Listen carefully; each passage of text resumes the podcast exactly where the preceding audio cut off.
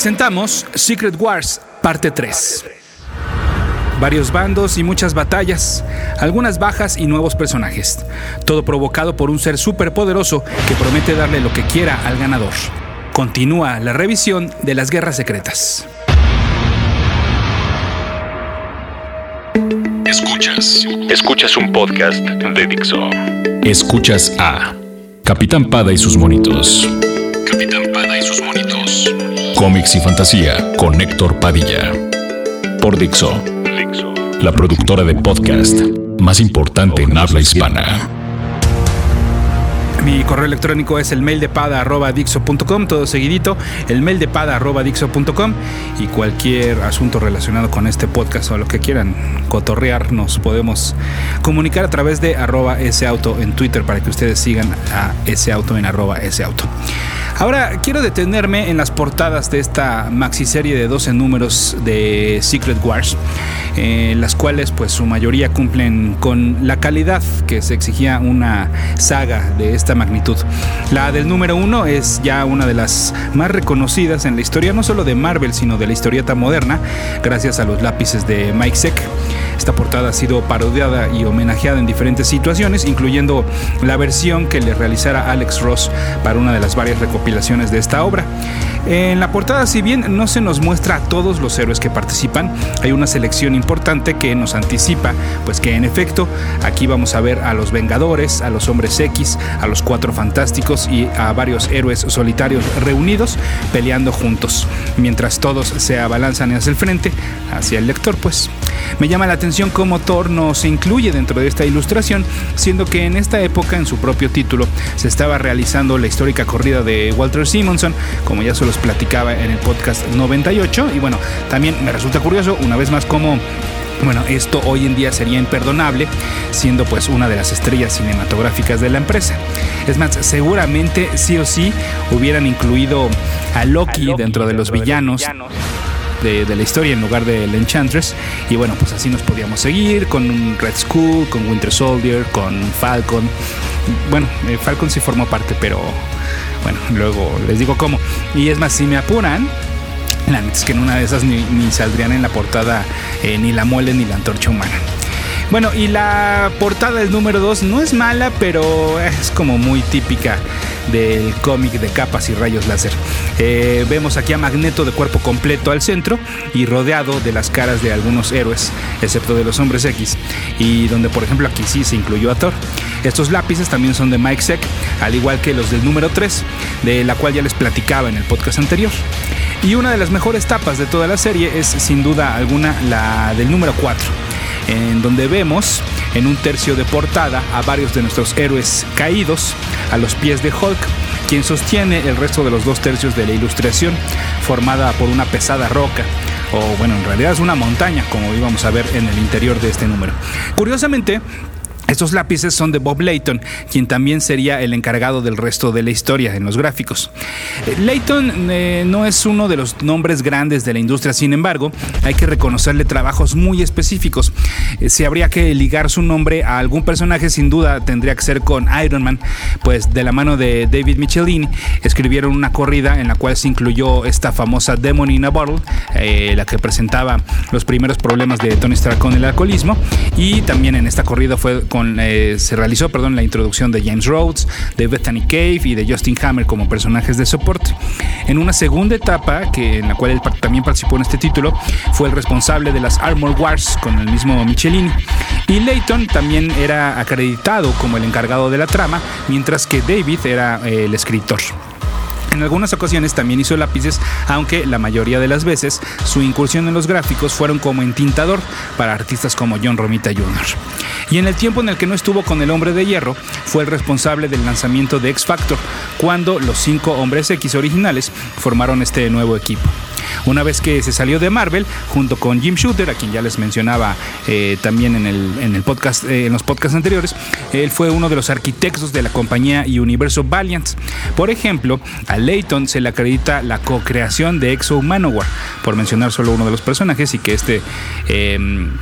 Héroe, pues, y esta serie ahora en su versión más actualizada, pues de hecho podemos leer en español aquí en nuestro país. Total que bueno, regresando a Secret Wars, eh, desconozco por qué habrá ocurrido esta sustitución temporal del dibujante. Eh, es cierto que el estilo de Layton no era muy alejado del de Sec, siendo los dos muy tradicionales para el cómic de superhéroes, y además, bueno, se sabe que Bob trabajó eh, también en el diseño de los personajes para las figuras de acción de la saga, por lo que entonces su elección llevaba lógica. Pues entonces, eh, ya enfocándonos en el número 4, este comienza calientito, cuando no contentos con haber derrotado a los buenos, los malos hacen explotar la fortaleza elegida por los héroes. Pero al darse cuenta de que habían escapado, pues eh, super manchados, convencen al Molecule Man de que levantase una montaña, sí, una montaña, y que se las dejara caer encima para asegurarse que de plano ahora sí no sobrevivían. Este estruendo de cuando cae la montaña, pues llama la atención de Thor y de la encantadora, que seguían allí en la chorcha este, viendo pues que si sí, que si no, y que si tú eres un dios y demás. Cuando entonces, bueno, ambos regresan al lugar de la batalla. Y entonces el dios del trueno es atacado por los villanos y aparentemente para ellos muere fulminado por Ultron. El que también fue alcanzado por los rayos del robot de Adamantio es Kang por órdenes de Doom, pues recordemos que el conquistador del futuro fue quien le disparó cuando el dictador de la Adveria se alejó de ellos en una primera instancia. Esto es Capitán Pada y sus monitos. Dixo. Y qué bueno que habían quitado a Kang, porque la verdad es que lejos estaba de ser el personaje que todos conocemos. Eh, en el marco de estas Secret Wars, él no era más que un soldado, cuando sabemos que perfectamente él solito le podía dar batalla a todos estos héroes. Insisto, eh, quizás no se vale juzgar a la serie a la distancia, porque sería bastante injusto, pero la verdad es que en la relectura que se le da hoy, nos damos cuenta de este tipo, pues no sé si errores, ¿no? Pero más bien de cómo personajes, por ejemplo, además de, pondrían este grupo pero también tendría eh, a Wolverine o a la avispa, ¿no? Que fueron interpretados como caricaturas clichescas. El primero, durante toda la serie, es un salvajote, inmaduro e infantil que, que a fuerza quiere ver sangre. Y la segunda se la pasa preocupada más por si tiene una uña rota. Sí, así tal cual lo dice dentro de la serie. Y bueno, pues hablando de los mutantes, los X llegaron a la guarida de Magneto y este les reveló sus planes de pelear por los deseos prometidos del Beyonder y el suyo era que los mutantes y los humanos vivieran en paz. Posteriormente entonces se explicaría que esta es la razón por la cual Magneto había aparecido del lado de los buenos, porque a pesar de sus métodos, sus metas no eran egoístas, mientras que el resto de los villanos sí buscaban este poder para beneficio personal, y él lo hacía entonces para, pues, por el bien de los mutantes. Bueno, pues regresando entonces ahí a la historia, cuando les estaba platicando esto, Wasp aprovecha esta reunión para escapar y para decirle que solo estaba fingiendo llevarse bien porque, bueno, pues quería más o menos como indagar sus planes. Y hablando de escapes, pues ninguno más preocupante que el del resto de nuestros héroes. Afortunadamente, como ya sabíamos, pues Hulk había alcanzado a reaccionar a tiempo y con su cuerpo protegió a los demás de que la montaña los aplastara. Un Hulk que, bueno, pues justamente hablando de interpretaciones, en esta versión compartía la inteligencia y el razonamiento del Dr. Banner, algo muy conveniente para el flujo de la historia, porque de lo contrario, pues hubiera sido bastante molesto tener que ver cómo, de no haber sido así, que seguramente también acabaría siendo berrinche y peleándose con los demás héroes y estas historias de Hulk que ya nos las sabemos también, ¿no? Pero bueno, eh, una cosa era no haber sido aplastados y otra el salir caminando del centro de una montaña. Entonces Reed Richards le pidió al hombre araña que cediera sus disparadores de telaraña y a ojo de halcón sus flechas. Con esto armó unos canalizadores que conectó a la armadura de Iron Man y con el poder de este, más la energía de la Capitana Marvel y de la antorcha humana, lograron armar un gran boquete que les permitió respirar, salir de la trampa y encontrarse con Thor, que ya los estaba esperando allá afuera y que había sobrevivido al ataque de los villanos. Al no tener más un lugar donde quedarse, pues en una misión de reconocimiento, la capitana Marvel encuentra una aldea cercana, poblada por extraterrestres que no hablaban inglés, pero que eran muy inteligentes para entender. Y pues bueno, esta es una de las otras cosas muy eh, sencillas eh, que pasaban dentro de las Secret Wars.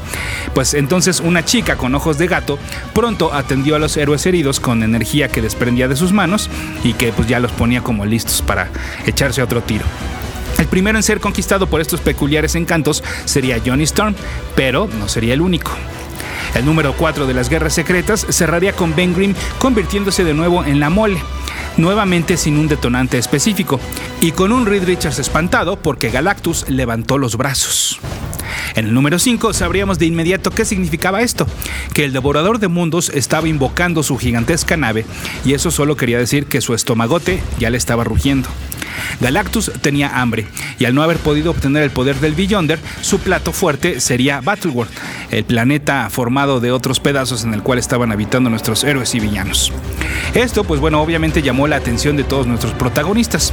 El profesor Javier y Reed Richards, cada uno por su lado y con sus métodos, quisieron entablar un diálogo con el gigante, pero no lo lograron. En respuesta, les envió a un robot cuya derrota empleó a gran parte de los héroes. Apenas repuesto de este ataque, los villanos llegaron para un nuevo enfrentamiento, pero afortunadamente los hombres X ahora sí llegaron a la aldea y el triunfo fue más sencillo. Escuchas. Capitán Pada y sus monitos. Para el Doctor Doom, la aparición de las máquinas de Galactus representaba una nueva oportunidad de obtener poder infinito, por lo que viajó hacia el espacio para incursionar en la nave. Mientras que en la Tierra, Coloso no dejaba de pensar en Kitty Pride, aun cuando después de ser lastimado por los villanos, también fue atendido por la extraterrestre ahora conocida como Sagi, y a quien miraba celosamente y sin explicación cuando ésta se besaba con la antorcha humana. Bob Layton también se encargó de la portada e interiores del número 5 con una calidad menor a la del número anterior. Y como lo prometí en el podcast pasado, es momento de revisar las figuras de acción de los villanos de la primera camada. También fueron cuatro. El Doctor Doom con la armadura rediseñada, versión que todavía está por verse en el impreso hasta donde vamos ahorita, y que venía acompañada esta figura no solo de una pistola, sino también de un rifle. Era la primera vez que se producía una figura de acción de Victor Von Doom. Por otra parte, Magneto también traía una pistola. No sé para qué la necesitaría Magneto. Y bueno, hablando de similitudes, ambos personajes no traían tampoco su característica capa. Nótese que a pesar de que en la serie lo estamos viendo con los héroes, aquí formaba parte de los villanos. Era también la primera vez que se hacía una figura de acción del amo del magnetismo como, bueno, yo también supongo que de Kang, ¿no? No, sé si había antes una figura de acción de Kang. De hecho, eh, se calcula que la de Kang el Conquistador fue la figura menos popular de todas, por las pocas ventas que tuvo y porque todavía se podía encontrar en los estantes a un tiempo después de que el proyecto finalizara. De hecho, es de las figuras más baratas de esta colección que hoy se pueden encontrar. Este conquistador Kang también traía una pistola para apoyar su maldad y por último, dentro de esta camada de los villanos tenemos al Doctor Octopus, quien también hacía su debut en figura de acción y de la cual ya les platiqué en el podcast 124.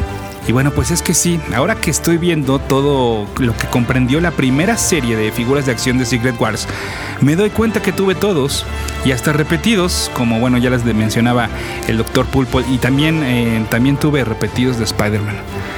Ahora si tan solo pudiera recordar dónde las habré dejado. Dixo presentó Capitán Pada y sus monitos.